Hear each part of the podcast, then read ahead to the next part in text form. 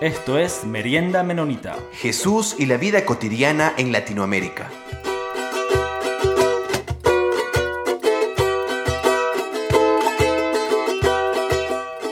Saludos a todos y todas, muy bienvenidos a nuestro programa Merienda Menonita. Este, estoy aquí de nuevo, como siempre, con mi compañero Jonathan. Hola Jonathan, ¿cómo va? Hola Peter, ¿cómo estás? Muy bien, aquí, emocionado por las entrevistas que estamos teniendo estas semanas. Sí, entonces vamos a seguir en, estas conversaciones. Hemos estado hablando sobre el trabajo misionero menonita en el Chaco argentino y Hoy día vamos a continuar en estas conversaciones enfocando en, esta zona de, Argentina y, este, en esta labor y, en este ejercicio, de, hacer, de, caminar en la vida de Jesús con, entre hermanos y hermanas. Entonces, este, hoy vamos a conversar con Rafael Mancilla y le pediría si, si él se podría presentar. Bueno, eh, buenos días a todos. Buenos días, Peter. Buen día, Jonathan. Y buen día a todos los que están escuchando. Bueno, mi nombre es Rafael Mancilla. Soy cacique de una comunidad pequeña de, que se llama San Carlos Malalapel, de la provincia de Formosa. Soy del pueblo Toa, eh, y bueno, eh, eso es mi, mi rol, es cacique de la comunidad, de una comunidad, que está lleno de lucha, de, de incertidumbre, pero seguimos caminando. Sí, Peter. Sí, muchas gracias, Rafael muchas gracias por, aceptar eh, tener esta conversación con nosotros. Y, entonces hemos venido este, con algunas conversaciones a través de la, de la historia de este trabajo en, en Argentina.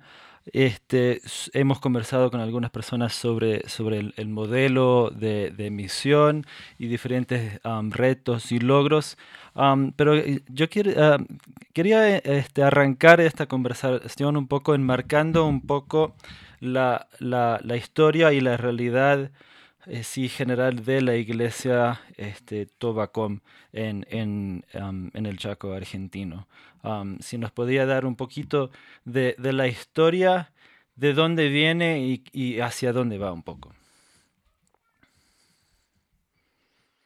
Bueno, eh, yo voy a tratar de eh, hablar un poco de, la, de los trabajos de la misión menonita directamente en la provincia de Formosa, en donde estoy y otros hermanos que podrás hablar del trabajo de la misión menonita en el Chaco la próxima semana, seguramente. Eh, no sé qué año llegaron este, Willy Hort con su familia a Formosa. Lo que sí me acuerdo que más o menos en el 60, por ahí, en el año 60, cuando tenía seguramente yo nueve o diez años, este, Willy un misionero, ya visitaba San Carlos, una comunidad muy alejada de la capital de Formosa, más o menos 350 kilómetros. Y más o menos como viniendo de Formosa y saliendo el, el camino de asfalto, más o menos como 60 kilómetros camino de tierra. Y en ese año, 60 o 61, no, estoy hablando de 69 o 70, eh, Willy ya visitaba en San Carlos, una comunidad, eh, visitaba directamente la casa de, de, un cacique, mi abuelo, que se llama Juan Ignacio Mancilla, visitaba y hacía su carpita ahí en la, al lado de, de la casa de mi abuelo.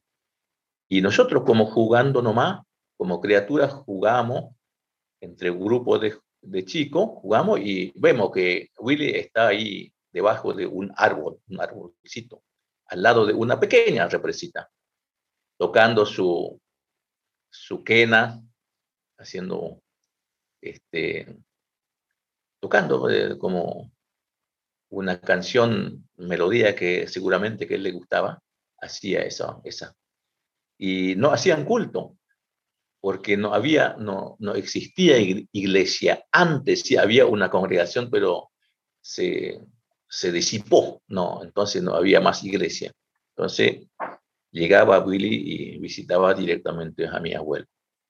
Bueno, vimos nomás, como somos criaturas jugando nomás, vimos, pero que él seguramente que en ese tiempo tenía más o menos 30 años, o un poquito menos, pero en ese año llegó. Bueno, después llegué a conocer, cuando fui grande, después de esos trabajos de la misión menonita, ya tenía el trabajo de, de, hacer la publicación de la fecha de, la, de, la, de la fiesta de las iglesias indígenas de, de Formosa y Chaco. Y esos trabajos este, se llama los, eh, el mensajero, en COM se llama Karaktonanek. Y repartía cada, cada, cada vez que sale, esos mensajeros eh, hacen una recurrida para repartir a las congregaciones que ellos tenían posibilidad de llegar. Bueno, los en lo, eh, eso estoy hablando después de, de, de, la visita de Willy más adelante, más o menos en el en el 77, 78, por ahí. Ya, entonces, en una ocasión, eh, para, para mí siempre cuando cuento, siempre es una, algo así como algo milagroso, porque yo tenía, cuando tenía ya 16 años más o menos, o 17 años, en el 81, en una comunidad mía, caminaba en un sendero pequeño, viste que las comunidades indígenas siempre tenían sendero pequeñito, y que va a otra casita y así. Y iba caminando en un mes de octubre del 81. Y acá en Formosa, Argentina, ese mes de octubre es, es el momento de, de mucho calor y de mucho viento norte. Y mucho calor. Entonces, eso de las 11 de la mañana, las 12 del mediodía, iba caminando un sendero y en, el, en mi camino encontré una hoja de papel volando por el viento. Y cuando llegué donde estaba ese, ese papelito que venía volando, en mi camino la tomé. Y cuando leí, porque yo apenas sabía leer, leí y encontraba la historia de Saulo cuando se encontró con Jesús y dice, Saulo, Saulo, ¿por qué me persigue? Ah, eso es algo así. Y, y, la tomé como, como que a mí me estaba diciendo ese, ese mensaje. Un domingo 31 de octubre del, del 81. Y esa misma semana fui a la iglesia, al templito, para entregarme. Entregarme mi vida a Cristo. Y a partir de ahí comencé a participar los estudios esporádicos eh, que hacen este, Miguel Más, porque ya estaba Miguel Más en Formosa y hacía estudio y empecé a participar. Cuando se hace, por ejemplo, porque tenemos guía, hacía, porque esos, esos mensajeros estaban las fechas de, aniversario o bautismo, pero ante eso aparecen las fechas de estudio bíblico por Miguel Más. Entonces, me, no, me preparo o preparamos con algunos otros muchachos que ya fueron de la iglesia para ir a asistir ese, ese estudio. A veces quedaba 40 kilómetros, otras veces quedaba 60 kilómetros, otra veces quedaba 20 kilómetros en una iglesia y vamos caminando para asistir a ese estudio bíblico. Cuando llegamos a asistir a ese estudio bíblico, eh, no entendíamos casi nada, no entendíamos mucho, porque lo que queremos entender era de lo que enseñaban otros que hacían estudio bíblico, los pentecostales, por ejemplo, hacían estudio bíblico muy, muy, eh, no sé cómo puedo decir, eh, y entonces no entendíamos nada el estudio que hacía este Miguel Más, porque hablaba mucho de la cultura, que hay que valorizar, hablaba mucho de las lenguas maternas, que hay que sostenerla, hablaba mucho de la, de propia forma de organizar un pueblo para caminar, hablaba mucho sobre nuestro propio este, lente, que caminemos y que veamos con nuestro propio lente. Y no entendíamos nada. Fue, fue un trabajo muy, muy silencioso, la, la misión menonita, pero que ese, ese eh, ahora, con este, este tiempo que de mi edad, ya me doy cuenta de que fue un trabajo muy importante para el pueblo indígena porque hablaba del valor de la cultura propia, hablaba de la, del valor de los propios idiomas, hablaba del valor de cómo se organizaba ante los pueblos indígenas. Y de a poquito, muchos de nosotros que estudiamos eh, por Miguel Más, por Willy Hort, Hort, no sé, así se pronuncia, ¿no? Willy Hort a nosotros los, los formoseños así, Billy Orr. Entonces, eh, después entendemos y comenzamos a caminar y a estudiar la Biblia eh, por las perspectivas que ellos tenían, que nos inculcaba que era una... Después ahora nos damos cuenta, o me doy cuenta, de que esos valor que la admisión menonita inculcó para nosotros, ahora que somos líderes, de la iglesia indígena y las comunidades fue una, una base muy potente para la recuperación de los valores del pueblo indígena en Formosa, y no solamente en Formosa, Formosa, sino del Chaco también. Hablaba mucho de valorizar la cultura propia, hablaba mucho de valorizar las lenguas maternas y caminar el pueblo indígena debe caminar con sus propios pasos, con su propia forma de ver las cosas también. Y eso es el trabajo que potenció al pueblo indígenas.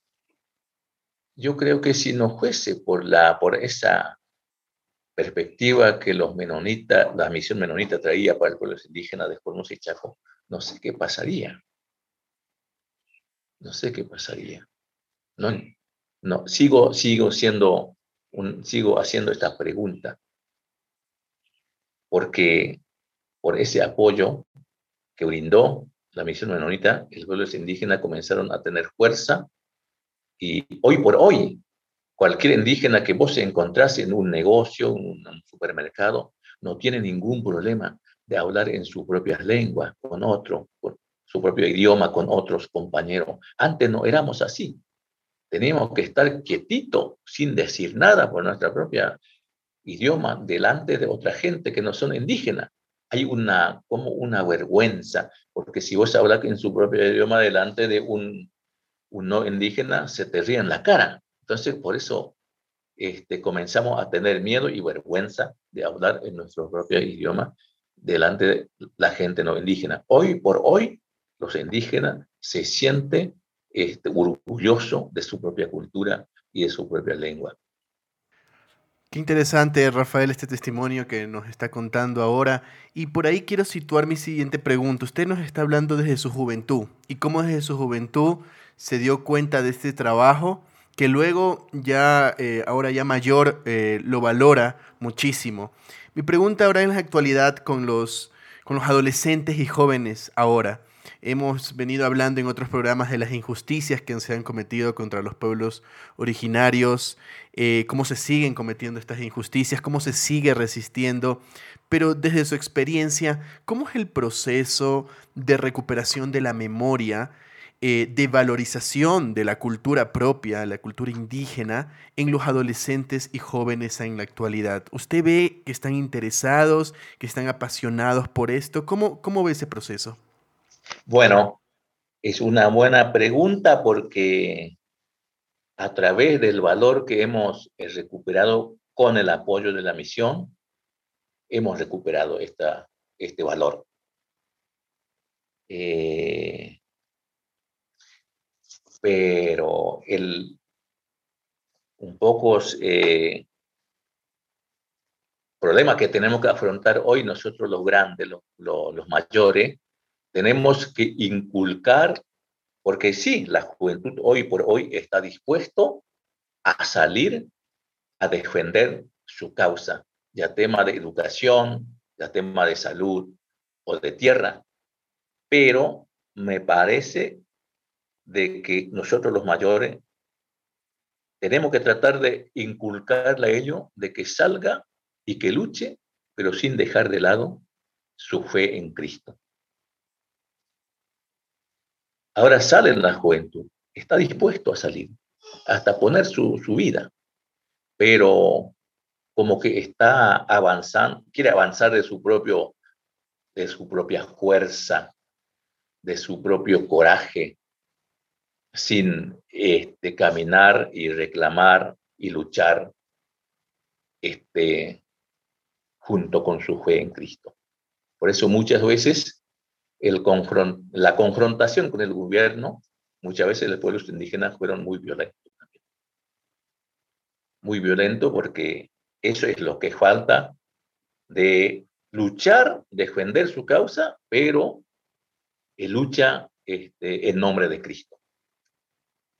Eso es lo, lo que nosotros los mayores tenemos que tratar de esforzar inculcar a la juventud que podemos luchar, podemos enfrentar cosas difíciles, pero buscando la manera de cómo organizar y estar unido y, de, y defender sin violencia, defender la causa de Cristo, es defender nuestro derecho, pero en pos de lo que Cristo quiere, no así como por violencia.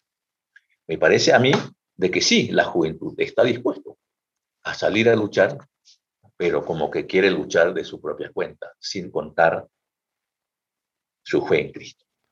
Tenemos ese conocido texto de Isaías 61 y de Lucas 4, en el primer sermón público de Jesús, eh, donde dice, el Espíritu del Señor está sobre mí, por cuanto me ha ungido para dar buenas nuevas a los pobres, me ha enviado a sanar a los quebrantados de corazón, a pregonar libertad a los cautivos y vista a los ciegos, a poner en libertad a los oprimidos. Mi pregunta es, eh, en este tiempo los judíos estaban oprimidos bajo el yugo de los romanos. ¿Cuáles son los poderes que ahora oprimen a los marginados y a los pobres? ¿Cuáles son las luchas que se están teniendo ahora en la actualidad en las comunidades indígenas, Rafael? Nosotros sentimos que los poderosos, pero no solamente los poderosos políticos, gobernantes de turno, sino también sentimos un, algo también en, en, todos los sectores de la sociedad, tanto la iglesia. Porque nosotros sufrimos por la opresión política del gobierno, que como busca la manera para que unas comunidades se peleen entre ellos, por los carguitos, por los pequeñitos carguitos que dan. Entonces, por un pequeñito carguito, una comunidad se pelea.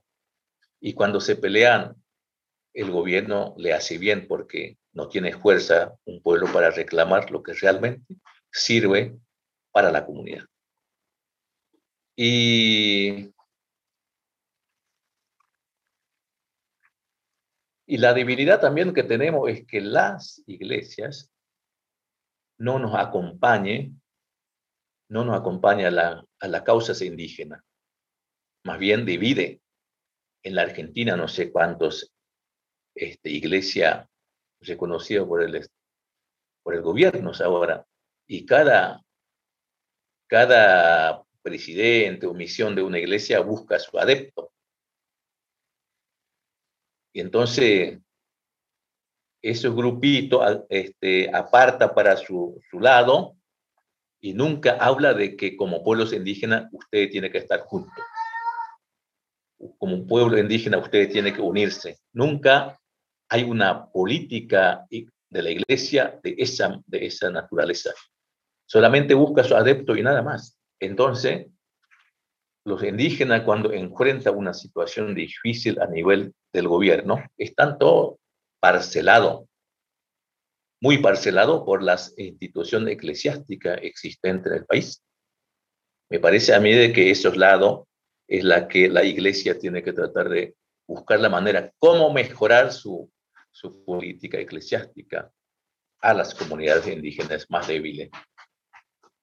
Porque cuando se divide más en el pueblo indígena, se, eh, se divide más, se debilita más.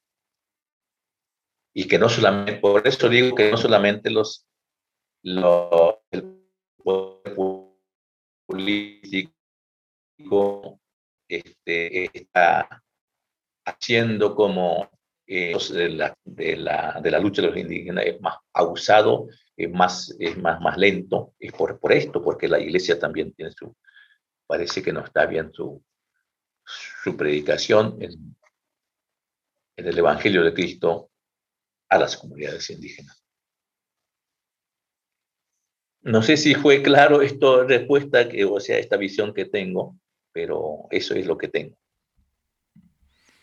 Sí, Rafael, este, actualmente entonces para, para ayudar a, tenemos muchos um, oyentes en, en, diferentes partes de Latinoamérica y en, en Norteamérica también, este, para, para, ayudar un poco con, con, el, con el contexto, entonces actualmente hay este, cuántas iglesias um, um, evangélicas indígenas hay en, en esta zona del, del, del norte de, de Argentina. Bueno, eh, hablando de Formosa, tenemos muchas congregaciones. Podrá llegar a tener 100 o 200, pero no, son, no solamente una iglesia autóctona indígena, sino está totalmente parcelada. La iglesia de Dios, iglesia pentecostal, iglesia bautista, iglesia, no sé, otro más, hasta los mormones, algunos se metió, el asunto que se meten los, cada, cada congregación o cada institución eclesiástica se mete y ofrecen algo de ayuda y la gente se va. Congregan y después pasa lo siguiente de, después no hay nada, pero ya está dividida. Y, pero entonces aparte, uh, sí, entonces aparte de, de estos diferentes grupos o denominaciones, hay una conferencia que es este, independiente este, indígena evangélico? Bueno, la congregación la iglesia en donde yo estoy afiliado es una iglesia evangélica unida que tiene sus convenciones anuales, pero esas convenciones anuales solamente asiste a los que pertenecen o a los miembros de esas iglesias indígenas. Y los demás por más sea indígena, pero que eh, son de bautistas, son de la Iglesia de Dios, entonces no asiste. Así que todavía no tenemos una convención de iglesias indígenas, Chaco y Formosa.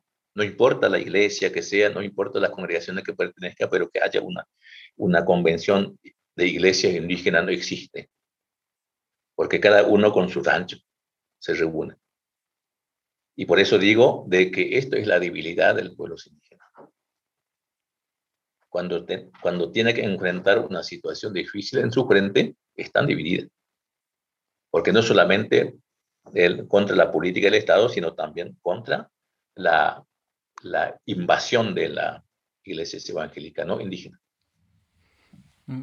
Entonces, esto, ah, esto me hace pensar un poco que con lo que habíamos conversado anteriormente con Quito y Ana de, de la realidad de, y, y, lo que también he visto aquí en el trabajo en Ecuador con iglesias indígenas acá en, en Ecuador, de al no, este, al, al no llevar un, un mensaje este, explícitamente menonita o de, o de, de, denominación, piensa que eso después puede, puede haber creado algunas de, estas este, fracturas de que, que sí somos unidos en Cristo, pero, pero cuando me viene esta iglesia, como ha visto, como pentecostal, bautista, etcétera, etcétera, crean estas, esta, estas después divisiones. ¿Usted lo, ha visto así? Entonces, no sé, ahorita escuchando eh, siento que es un poco una, una debilidad, pero, pero ¿cómo, cómo, cómo lo ve esa, esa situación? Bueno, eh, una cosa que me olvidé decir de que cuando la misión menonita comenzaron a trabajar en la provincia de Formosa y Chaco, ya había esa parcelación de indígenas. Eh, ya está repartido en distintas congregaciones no indígenas.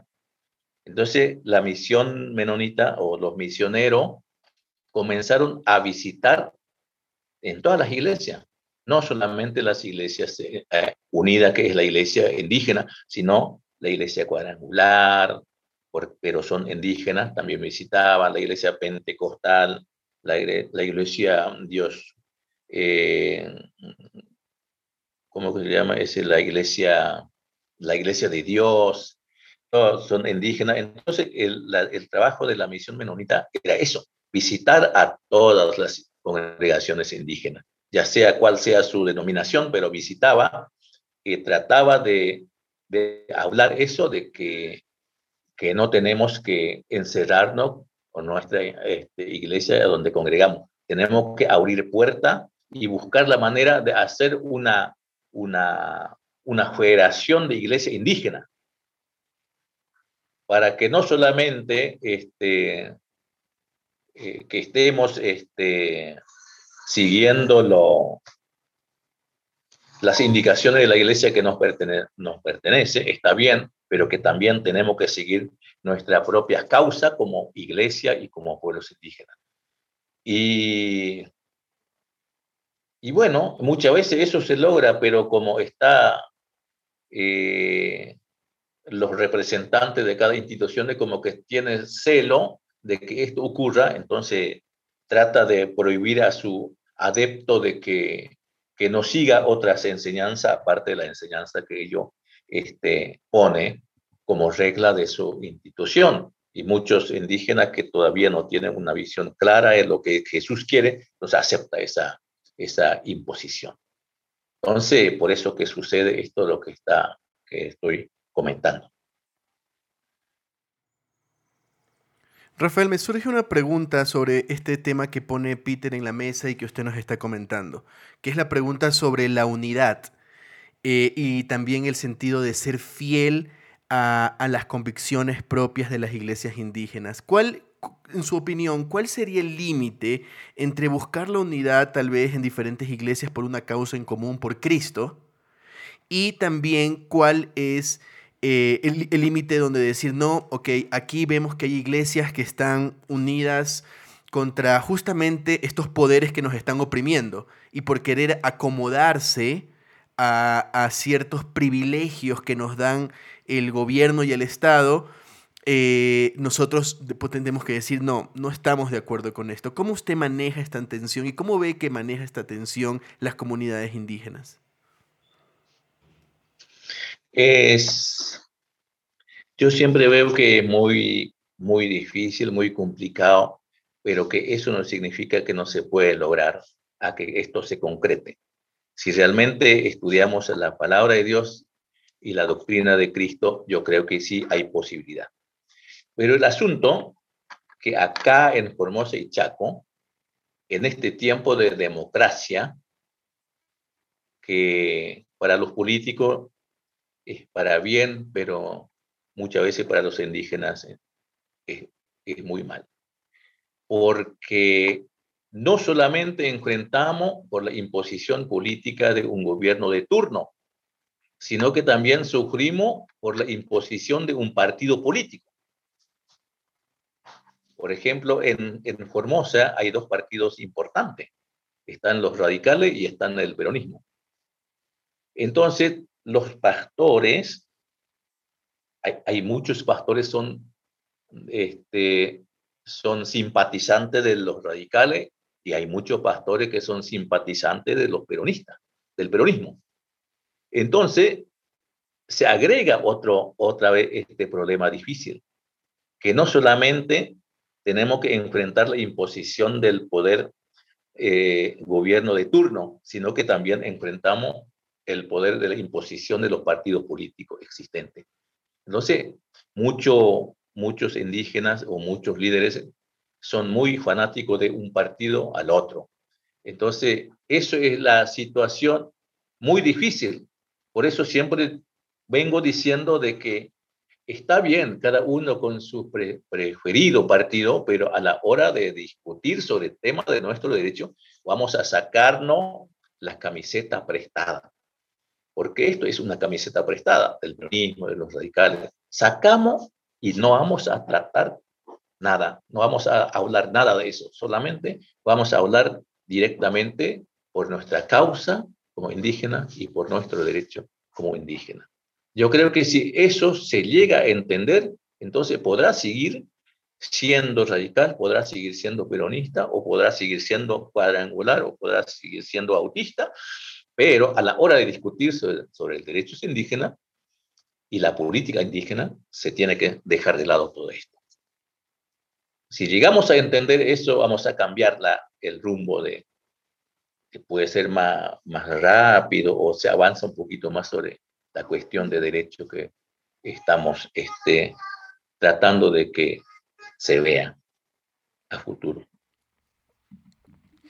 Y justo entonces pensando en, en esta mirada hacia adelante, has, conversado, ahorita sobre esta historia de estas relaciones con, con Willy, con, con Miguel Mast y, con otros, y en general el trabajo de la misión menonita en, en, Formosa y en el Chaco. Este, pero cómo... y, de este, este modelo de, de, de ser este obrero que acompaña y que, que anima a, la misma iglesia, eh, a la misma comunidad de, este, de acordar de, de, su, de su cultura, de su idioma, etc. Pero ahora, este, ¿cómo lo ve este, este trabajo de aquí hacia adelante?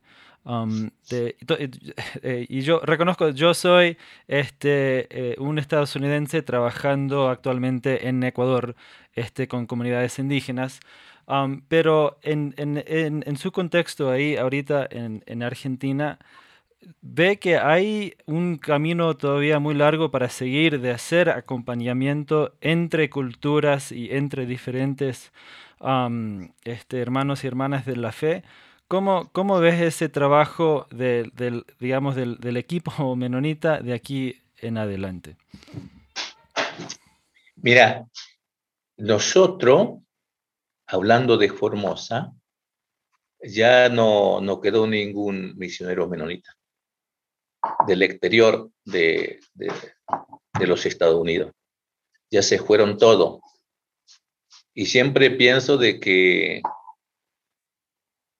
sería bueno que, que vuelva y que nos, que nos acompañe un poquito más tiempo con nosotros.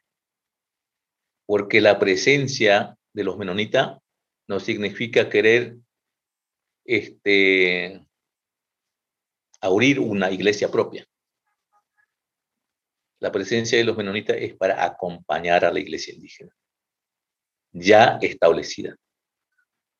Eso es una ayuda muy importante que, estoy viendo. Porque ningún evangélico argentino actual eh, venga a una comunidad sin ningún interés de instalar su propia congregación. Y eso es...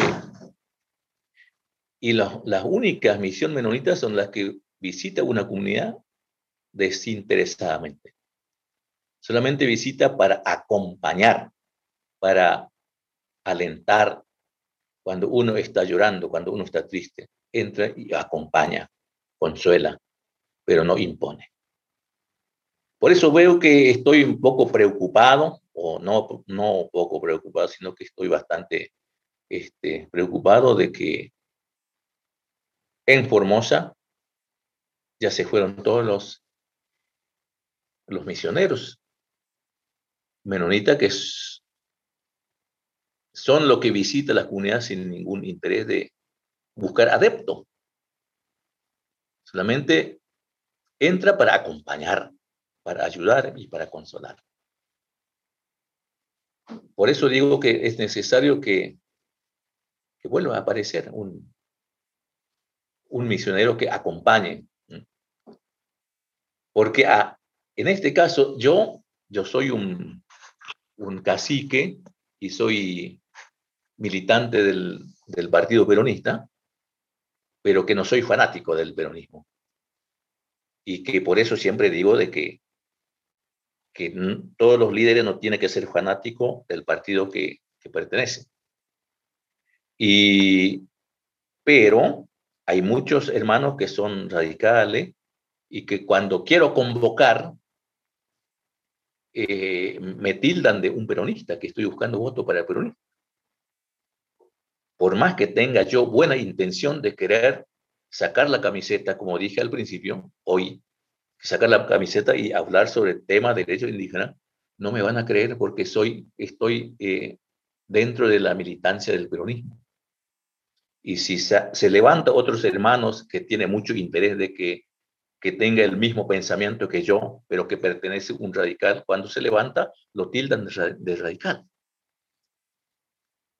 Entonces, cuando, por más inteligente que sea un hermano, un pastor, que levanta una idea muy, este, muy importante, muy beneficiosa para la marcha del pueblo indígena, pero si es de la iglesia cuadrangular, si es de la iglesia de Dios, tampoco lo escuchan. No, es algo difícil de encontrar un camino eh, este, que, que podemos entender un, una idea propia y a la hora de tomar la decisión dejamos de lado un poco eso esa, esa camiseta o esa línea que uno pertenece. Dejar de lado las camisetas y ponernos la camiseta de Cristo eh, es el desafío que un poco estamos hablando aquí en esta entrevista con Rafael Mancilla. Rafael, te agradezco mucho por el tiempo dado, por estas ideas que nos dejan pensando bastante, por tu ministerio. Gracias por aceptar la entrevista el día de hoy. Ha sido un placer poder conversar contigo, Rafael. Gracias a ustedes, gracias. Agradecemos también a Anabaptist World y a la red menonita de misión por hacer posible este podcast. Peter. Sí, muchísimas gracias um, Rafael por, um, por este tiempo y esta conversación. Um, y también este, agradecemos a, ese, ese trabajo que, hace ahí en, las comunidades y, en, su, en su iglesia local y, esa lucha para las iglesias eh, indígenas en general en, Argentina. Bueno, eh, muchas gracias por sus invitaciones y muchas gracias por entenderme y saludo a, Miguel, a, Quito y a tu papá y a Linda, que piense eso de, mandar un, misionero nuevamente. O vos venís en Formosa. Peter, vení en Formosa y acompáñanos. abrazo, abrazo. Y lo dejamos ahora con mate y charlas con Marcos Acosta.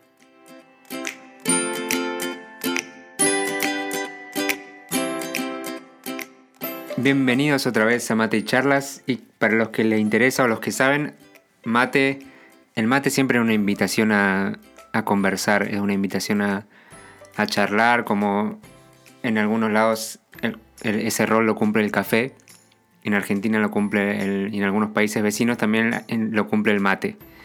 Entonces hoy lo que estamos haciendo es charlando con los escritores de Nabaptist World de la sección en español y como ya saben la semana pasada les comenté que yo era uno de esos y esta semana van a tener la oportunidad de conocer a alguien más. Así que sin más introducción los dejo con Gisela. Hola, ¿cómo están? Me llamo Gisela Bravo, soy boliviana, tengo 32 años y vengo de Santiago de Chiquitos, que es un pueblo pequeño, hermoso, que se encuentra en el oriente boliviano. Estudié comunicación social en mi país y también ahí estuve trabajando en mi universidad en lo que era el, periódico eh, de, la, universidad, que era un pequeño periódico donde siempre informábamos sobre, sobre todos los acontecimientos de, la universidad. Y bueno, siempre esto de la escritura me ha gustado eh, desde mi adolescencia que, que escribía, eh, pero bueno, escribía como para mí. siempre me gustó tener un diario y poder expresarme ahí. Creo que para mí es más fácil poder expresarme así, ¿no? Escribiendo. Y bueno, también una manera para, para poder eh, recordar mis experiencias, todo lo que, lo que uno va pasando, ¿no? Siempre me ha gustado leer novelas literarias, me gusta mucho, eh, especialmente de escritores de Latinoamérica. Eh, mi escritora favorita es Isabel Allende. me gusta su, su, estilo, en, sus novelas esa mezcla entre realismo y, magia, aparte de, la historia que, se puede ver en, sus novelas y, los diferentes personajes que, ella introduce. Em, tuve la oportunidad de, ser parte del, programa Mennonite Volunteer Service. Em, siendo MBSer, estuve en Puerto Rico como voluntaria y también en, en Elkhart, en Estados Unidos. Y bueno, para mí fue una de mis mejores experiencias. Además que aprendí mucho sobre el anabautismo, en las iglesias y, las comunidades. Y bueno, ahora tengo la oportunidad y el privilegio de ser parte de de Anabaptist World. Eh, soy parte de, del grupo que estamos escribiendo a nivel Latinoamérica. Entonces ahora tengo esta oportunidad de, poder conocer eh, más sobre las iglesias en Latinoamérica y saber más sobre lo que está pasando, eh, conectar más con las iglesias y también así a través de, la escritura poder, poder informar y, y también que, los lectores puedan, puedan ver lo que está pasando, no solamente en muchas partes, ¿no? en muchas partes de Latinoamérica. Y bueno, eh, yo no soy mucho al mate, soy más al cafecito, pero muchas gracias Marcos por, por invitarme y bueno.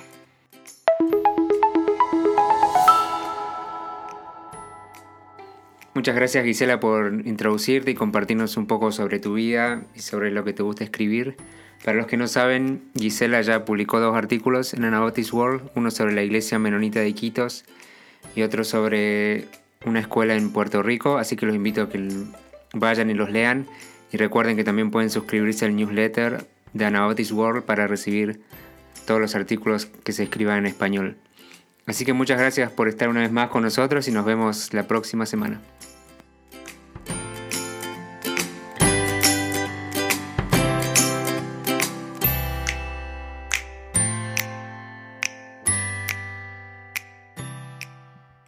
Muchas gracias de nuevo Marcos por compartir con nosotros lo que está haciendo Anabaptist World en estas cuestiones de artículos para en contexto de Latinoamérica.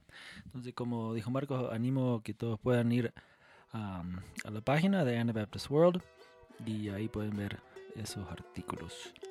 Y entonces nos vemos la semana que viene y gracias como siempre a la Red Misión y a la revista Anabaptist World por hacer este espacio posible. Los comentarios vertidos en este programa no representan necesariamente la opinión de Merienda Menonita, la Red Menonita de Misión o Anabaptist World. Esto fue Merienda Menonita. Siempre estamos atentos a sus opiniones y preguntas y nos pueden escribir al info arroba meriendamenonita.com.